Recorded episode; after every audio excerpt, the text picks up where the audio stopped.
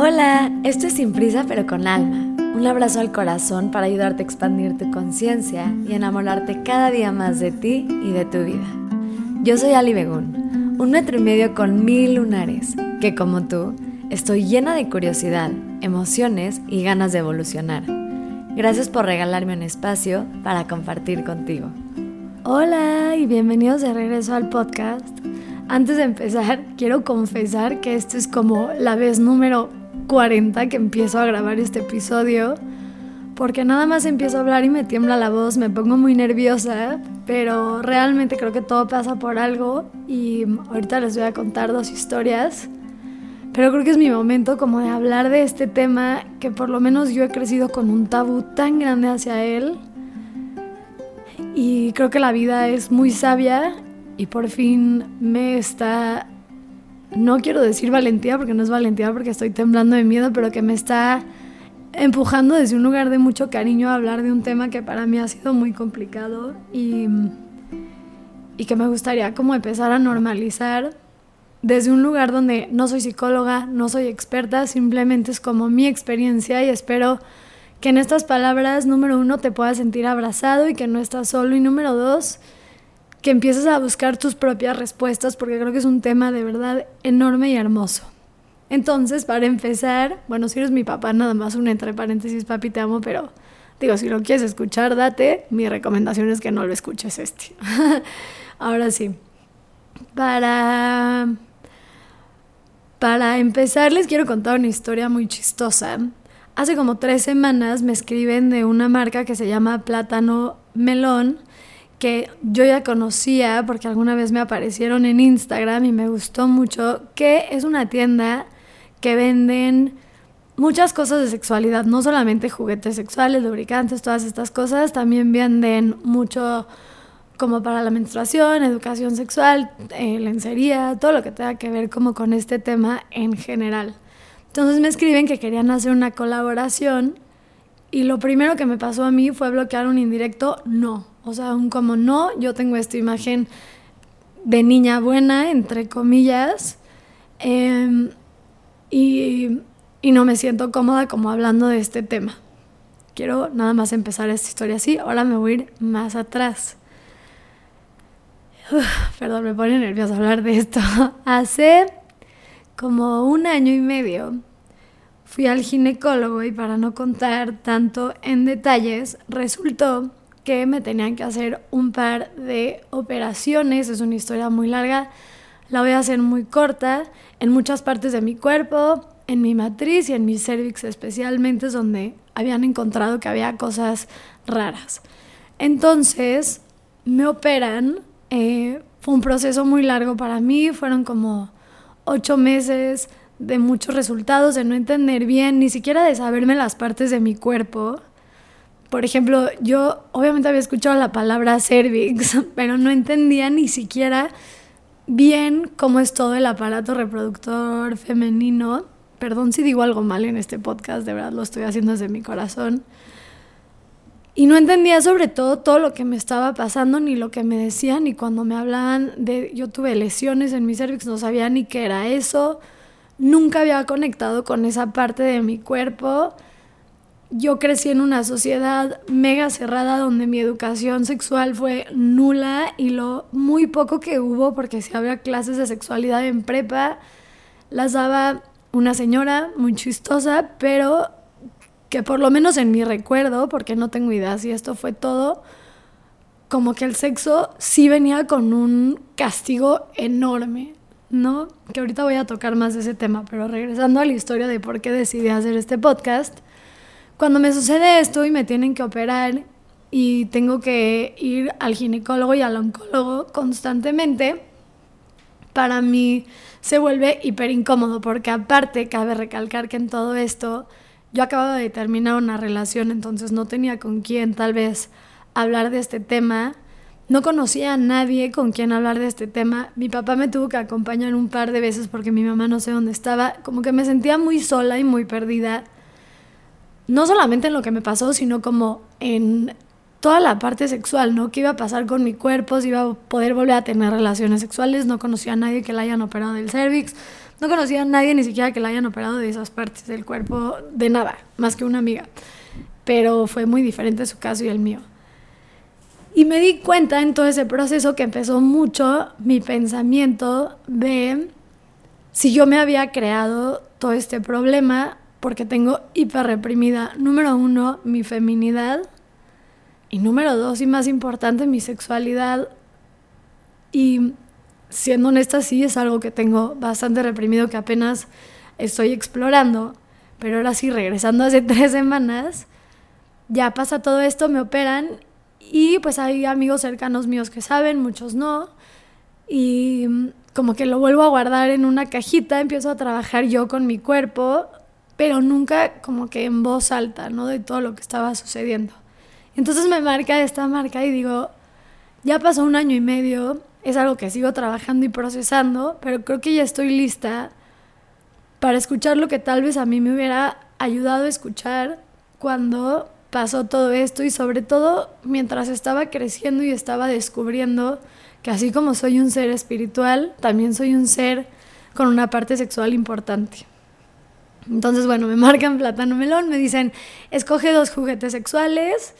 eh, y te los vamos a mandar para que pues los pruebes. No saben lo que fue para mí meterme a la página porque aparte todo lo hago a través de Genuina, que son los que me ayudan con mi podcast y me escribo con David y le tengo que decir qué juguetes quiero. Y yo nerviosísima de, híjoles, quiero esto, quiero no, o sea, para, estoy contando esto para que entiendan como el nivel de tabú que yo le tengo a este tema. Entonces, bueno, ya, eh, decido que es mi momento de hablar de este tema, sobre todo porque uno, me estoy sanando a mí ante todo, y dos, porque de verdad invito a quien sea que, que tenga lesiones en su cervix, que tenga algo en sus aparatos de contactarme y feliz les paso contactos de personas que me ayudaron mucho en este tema. Y creo que ya es mi momento como de hablar de por qué yo he crecido con este tabú y sobre todo darles lo que por lo menos a mí me ha ayudado, aunque sea en un lapso muy corto de tiempo, como empezar a desanudarme. Entonces quiero empezar por hablar de la culpa que es algo que yo tengo que seguir trabajando constantemente. Yo tengo novio y, y con todo y todo, que como que mi, mi vida sexual con mi novio es muy bonita, no, y me respeta y siento que me cuida y todas estas cosas que creo que son muy importantes, no deja de haber culpa cada vez que tengo relaciones. Y es algo que poco a poco estoy aprendiendo como a trabajar y a soltar y a entender que, crecí con muchísimas creencias. Por ejemplo, en estas clases de sexualidad tengo grabadísimo un video que nos ponían de una caricaturita de una niña que se tocaba y llegaba a Dios y la castigaba y no sé por qué había un gatito en toda esta ecuación, pero había un gatito y era como una escena como bastante fuerte. Entonces yo cuando empecé como a sentir deseo sexual era reprimirlo ante todo, ¿no? O sea, ni yo sola ni con alguien, porque con alguien pues voy a hacer la zorra, porque también creí como crecí con esas creencias y conmigo misma porque Dios me va a castigar, ¿no? Que creo que es algo que tal vez muchos me podrán espejear. Y en todo esto que he intentado aprender y sigo tratando de quitarme culpas y prejuicios sobre este tema, algo que a mí me ayudó mucho, que te quiero dejar este ejercicio, es que puse en una hoja, y esto me lo pasó una psicóloga, en una hoja en blanco, le puse a quién le pertenece esta culpa. Y me tomé muchas horas en hacer esto y de repente les iba agregando y empecé a enumerar todas las veces que me puedo acordar que alguien me hizo sentir mal por conectar con cualquier parte que tenga que ver con mi sexualidad. Desde desde los típicos es una zorra o si sube una foto, o sea, me fui desde lo más sencillo en traje de baño, es por atención de hombres, que también creo que es algo importante, las etiquetas es una zorra, mis propias etiquetas, ¿no? O sea, las que yo le pongo a las demás, que cada vez obviamente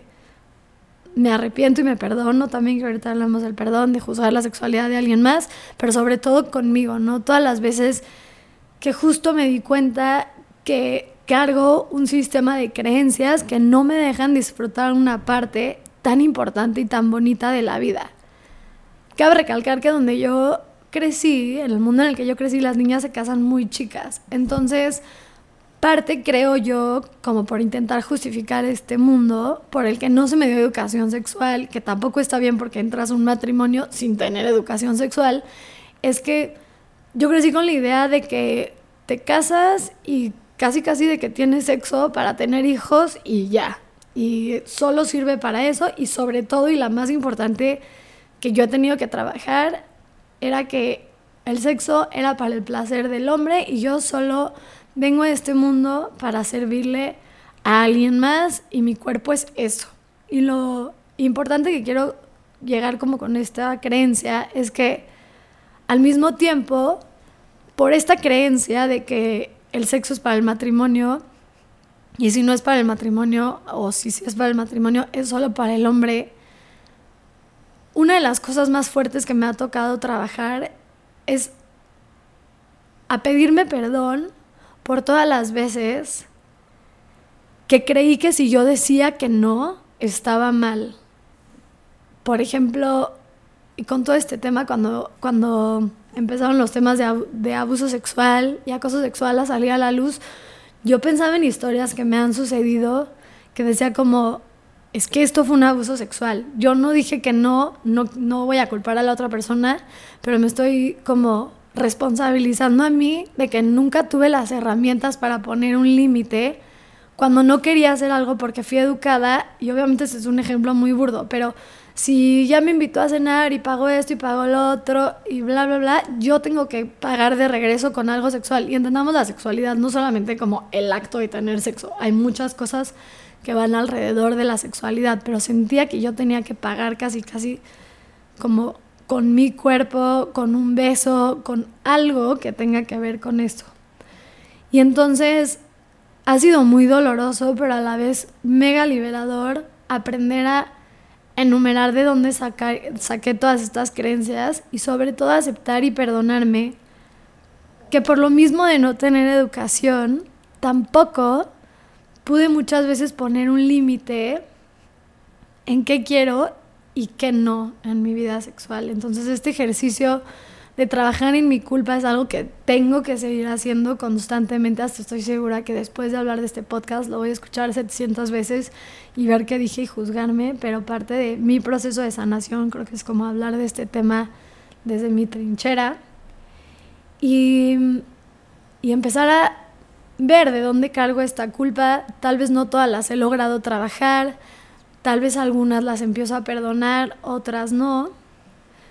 Pero importante entender, ¿no? ¿Por qué cargo con todo esto? Creo que muchas son muy obvias, pero en el segundo en el que me sentí y senté, perdón, y me sentí también, y vi mi hoja, dije, claro, es obvio que tengo una idea de la sexualidad muy confusa porque no he tenido ejemplos cercanos a mí que me puedan ayudar en este tema. Y con eso quiero ir con como la segunda cosa que me ha ayudado mucho a trabajarme es la importancia de educarme de fuentes que yo considero chidas. A mí me ha servido mucho, y esto es mega personal, escuchar, porque no conozco a nadie cerca, pero sobre todo escuchar a mujeres con las que me identifico, quiere decir que crecieron similar a yo con creencias muy similares a las mías hablar de estos temas y te quiero dejar tres nombres que me vienen así rápido a la cabeza por si los quieres escuchar. Obviamente la plataforma de Plátano Melón de verdad a mí me ha ayudado mucho porque aparte tienen como libritos muy chidos. Otra cuenta que te quiero recomendar es la de Tanta me encanta, a Pamela Herrera y Andrea Martín del Campo. Para mí las tres, bueno, y Muriel Hernández también, han sido muy bonitos ejemplos de escuchar a otras mujeres hablar de este tema y sobre todo porque son mujeres que admiro muchísimo y un entre paréntesis rápido como para agradecerles, ¿no? Que ya se hayan quitado este tabú porque a mí me han ayudado a liberarme. Entonces el educarme y el escucharlas y el escuchar puntos de vista y el escuchar a otras personas hablando de su sexualidad tan abierta, a mí me ha ayudado mucho a por lo menos empezar a tener esa conversación conmigo misma y a tomarme espacios como para yo poder escuchar qué es lo que está fallando en, en, mi vida, qué creencias otra vez tengo, dónde me puedo pedir perdón, qué cosas del sexo tengo malentendidas en mi mente y cuáles no. Y, y como que un poco irme educando. Yo sí fui una persona otra vez que no tuve educación sexual. O sea, yo pensaba que sexo oral era hablar por teléfono de sexo neta como hasta mis 18 años. Hasta que el novio de una amiga nos dijo lo que era y yo de verdad no podía creerlo. O sea, era como, pero nadie hace eso. Entonces creo que el educarme, educarme de lugares chidos donde la sexualidad no es tampoco algo con lo que no me puedo yo sentir identificada, porque mi personalidad, y no que esté bien o mal, igual soy una persona que, que, que sí sigo teniendo como muchos de estos tabús, entonces si escucho tal vez a alguien que los tenga como mucho más abiertos y no conecto igual y pienso, tengo creencias limitantes en las que estoy trabajando, con las que no voy a conectar, pero buscar fuentes que vean el sexo de una forma en la que a mí me sirve para aprender y sobre todo ha sido como un lugar donde no hay tabús, que es lo más importante, ¿no? Entonces esto me ha ayudado a mí muchísimo. La tercera cosa que te quiero dar que me ayudó en todo este proceso es la importancia de aprender a compartirme con mis amigas y sobre todo darme cuenta que no estoy sola. No solamente en la parte de mis cirugías, que creo que eso es como un caso tal vez más específico, pero en toda la parte sexual yo cuando yo tuve la fortuna, la verdad, dentro de esto, que en mi grupo de amigas de prepa había dos o tres que tenían menos tabús sobre estos temas. Pero voy creciendo y mientras más voy creciendo, más voy conectando con mujeres afín a mí. Y sí tengo por lo menos 5 o 10 amigas con las que puedo contarles cosas que yo estoy sintiendo en mi vida sexual, con las que sé que ellas no sé si lo han sentido o no, pero siento espacios seguros. Y te quiero invitar, que sé que esto es un regalo que me dio la vida, tener amigas donde tenga estos espacios seguros, pero creo que hay millones de comunidades donde te puedes empezar a sentir segura para hablar de estos temas preguntar, a veces no estamos listos tal vez para dar la cara, yo me acuerdo que yo les mandaba preguntitas a los de Plátano Melón en preguntas este, que ponían en Instagram, que pues bueno, su community manager iba a saber que era yo, pero pues nadie más, y aprendí a responderme, y poco a poco he creado amigas donde yo puedo hablar de este tema, y también a la vez, cada vez que yo me libero y hablo de este tema con otra amiga, por ejemplo, no sé, los vibradores, ¿no? Que para mí era un tema mega tabú de que quién tiene vibradores, eso imposible, cómo va a entrar un vibrador y menos a mi relación de pareja, porque otra vez yo crecí como que pues bueno, si él tiene un orgasmo, entonces ya acabó y yo quedo a un lado y yo no importo. Y por ejemplo, hace poco hablé con una amiga y le conté, eh, esta es una historia muy cagada, me fui con mi novio de viaje y pasamos por por el aeropuerto y mi novio y yo, pues de repente compramos cosas, ¿no? Cada que hacemos apuestas y pues quien pierda tiene que traer algo nuevo. Y nos fuimos de viaje y yo traía en mi maleta, o sea, una cantidad de vibradores, esposas, juguetes, etcétera. Y pasó mi mochila por seguridad y estaban todos los de seguridad y yo de que no, please que nadie la abra. Y nada más empezaron a acercar todos los de seguridad a ver mi mochila y se estaban muriendo de la risa que dije, claro, o sea, obviamente sí me dio risa, no voy a decir que no, fue un momento muy cagado, pero también una parte de mí dijo, claro, o sea, ¿cómo no voy a tener tabú si transportar mis juguetes sexuales es un tema en seguridad de México y no traía nada, o sea, no me abrieron mi maleta, pero de verdad no sé en cuántos empezaron a acercar y dije como, pues sí, ¿cómo voy a yo sentirme segura con esto? Si desde entrada aquí están y otra, por ejemplo, otra cosa ahorita que se me vino rápido a la cabeza, o sea, yo me río de esta historia como una risa nerviosa, como contándola, ¿no? Y son todas estas mini cositas que poco a poco creo que voy trabajando y que me han ayudado. Pero sé que el, el tener todas estas cosas, estos juguetes, ah, mi historia de los juguetes iba porque una de mis amigas nunca había probado nada de vibradores, etcétera, y entonces yo le empecé a platicar, ¿no? Todo lo que yo sabía, que tampoco sé tanto, pero todo lo que yo sabía, todo lo que a mí me había funcionado y a los cuatro días me escribió mi amiga de que, wow, no sabes la diferencia que me hiciste, me peleó mucho menos con mi novio, etcétera, etcétera. Y a lo que voy es como, yo no creo tampoco que yo soy ese ejemplo de amiga que tiene una vida sexual que puede dar mil consejos, pero sí creo que cuando tú te liberas y tú puedes hablar de estos temas, al final también le estás dando permiso a alguien más de dejar de sentir culpa. Entonces, parte de querer hacer este capítulo, por lo que por lo que creo que la vida es perfecta es porque me toca a mí hablar de estos temas. Em, otra cosa de la que quiero hablar, que es la cuarta, es que yo, y en esta sigo, y ha sido un proceso increíblemente doloroso, ya lo toqué un poco, pero me toca perdonarme. Me toca perdonarme, uno, por no conocer mi cuerpo. Dos, por las veces que dejé que alguien me tocara, por no saber poner límites. Tres, por seguir teniendo tantos problemas en este tema. Y sobre todo, y la más importante que ha sido para mí, el aprender poco a poco, porque esto lo sigo aprendiendo, a darme cuenta que mi sexualidad y lo que yo decida hacer con ella literalmente solo me pertenece a mí y pues tal vez con la persona que quiera compartirlo es bienvenido a mi mundo, pero lo que yo decida hacer en ese tema es 100% algo mío, algo que yo elijo, algo que, que es mía, ¿no? Que mi cuerpo es mío y, suena muy obvio, pero de verdad no sé, una vez me acuerdo que me tomaron más chiquita, ¿no? Unas fotos que salía medio sexy. Y me acuerdo de ir a casa de mi abuela y una de mis primas decirme, es que si tú subes estas fotos a Instagram, ningún hombre va a querer contigo. Y en un mundo donde honestamente pues sí hay, hay mucho machismo, yo dije, híjoles, ya soy la zorra del universo, ya ningún hombre va a querer salir conmigo porque hice estas fotos, entonces una tremenda culpa que esto tiene de verdad, yo creo que 15 años y hay veces que me sigue quitando el sueño de nadie se va a casar conmigo por unas fotos que estaban super X, pero igual aunque hubieran estado totalmente encuerada y haciendo lo que quisiera, era mi cuerpo y yo tenía la lección de hacerlo. Y esas son cosas que sigo perdonándome, sigo perdonándome el sentirme cómoda en mi propio cuerpo, ¿no? Y este es otro tema, pero también creo que viene un poco ahí, o sea, yo nunca me había parado enfrente de un espejo hasta que me operaron a ver qué estaba pasando ahí abajo, ¿no? Y cómo era, y si la mía es normal y es igual a la de todas, o, o si la mía es diferente, ¿no? Y obviamente he visto pornografía, porno,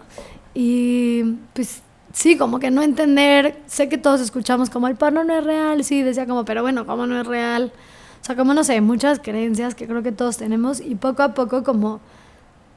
aprender a verme, a verme como el ser sexual que soy, con los límites que yo elija poner en ese lugar, con las conversaciones que yo elija tener sobre ese tema, tan público o no público como yo lo quiera hacer, pero una vez más, como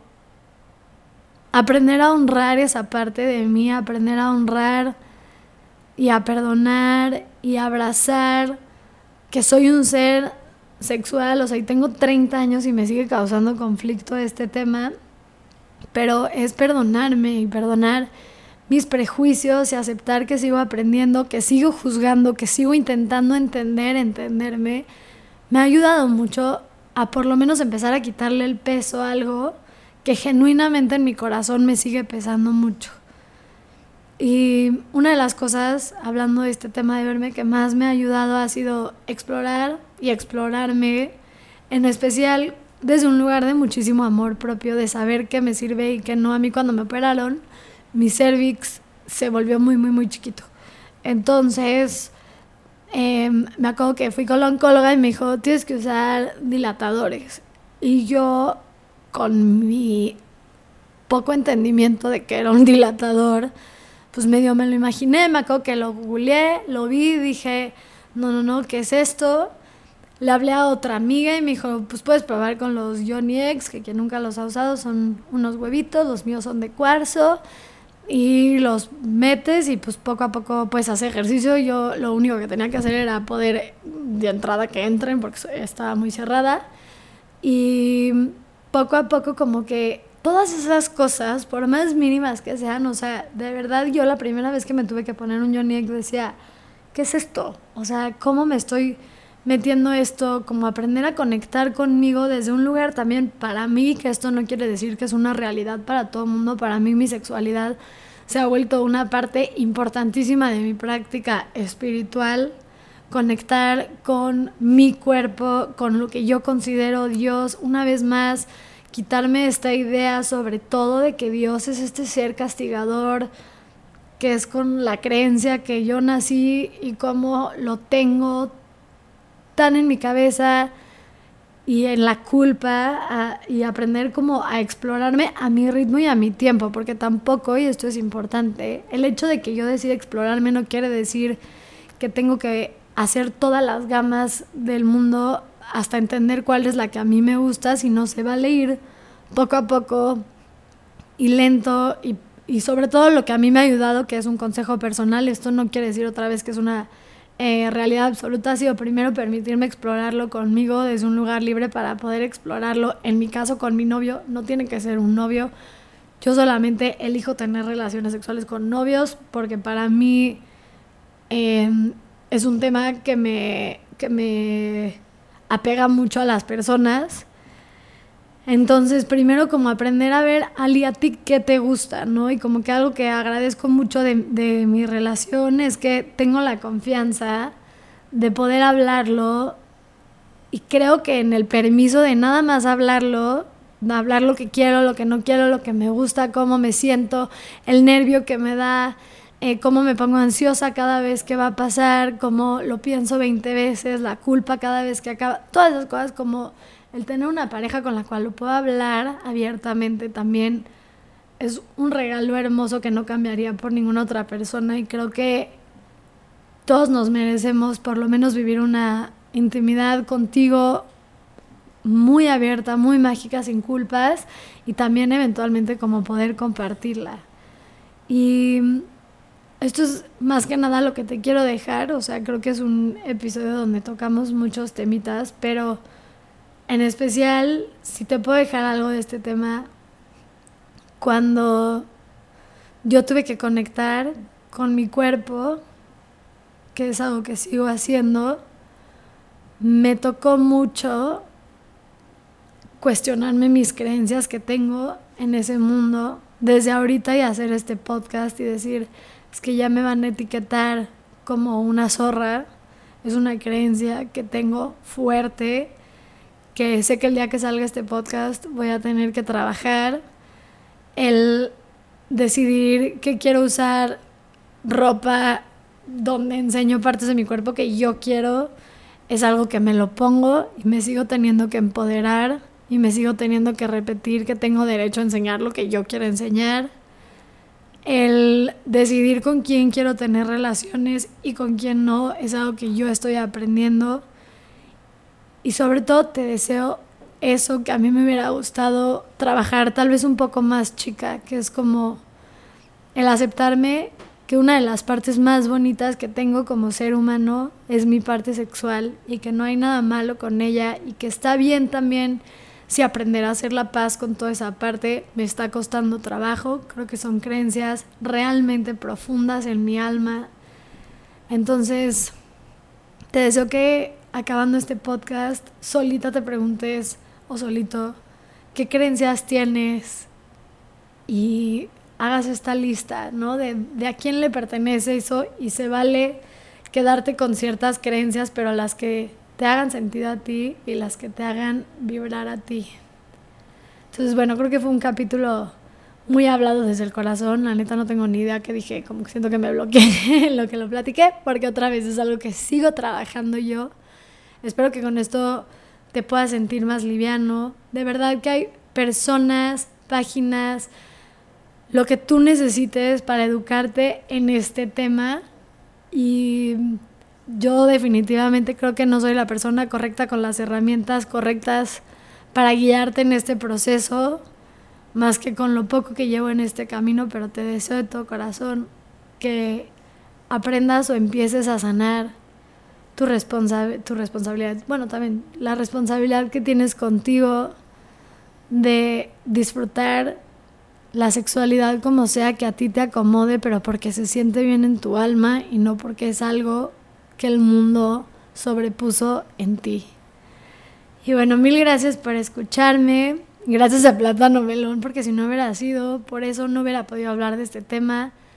Ya acabó el podcast y siento como que mi corazón se siente más liviano y creo que parte muy importante es poder compartirme en un espacio tan vulnerable que al final me van a escuchar desconocidos y conocidos hablando de mí. Entonces gracias por hacerme atravesar un miedo y que ojalá y cada vez poco a poco todos podamos trabajar esta parte tan bonita de la vida. Nos vemos la semana que entra, que sean muy felices y que sigan escogiendo una vida llena de magia. Gracias.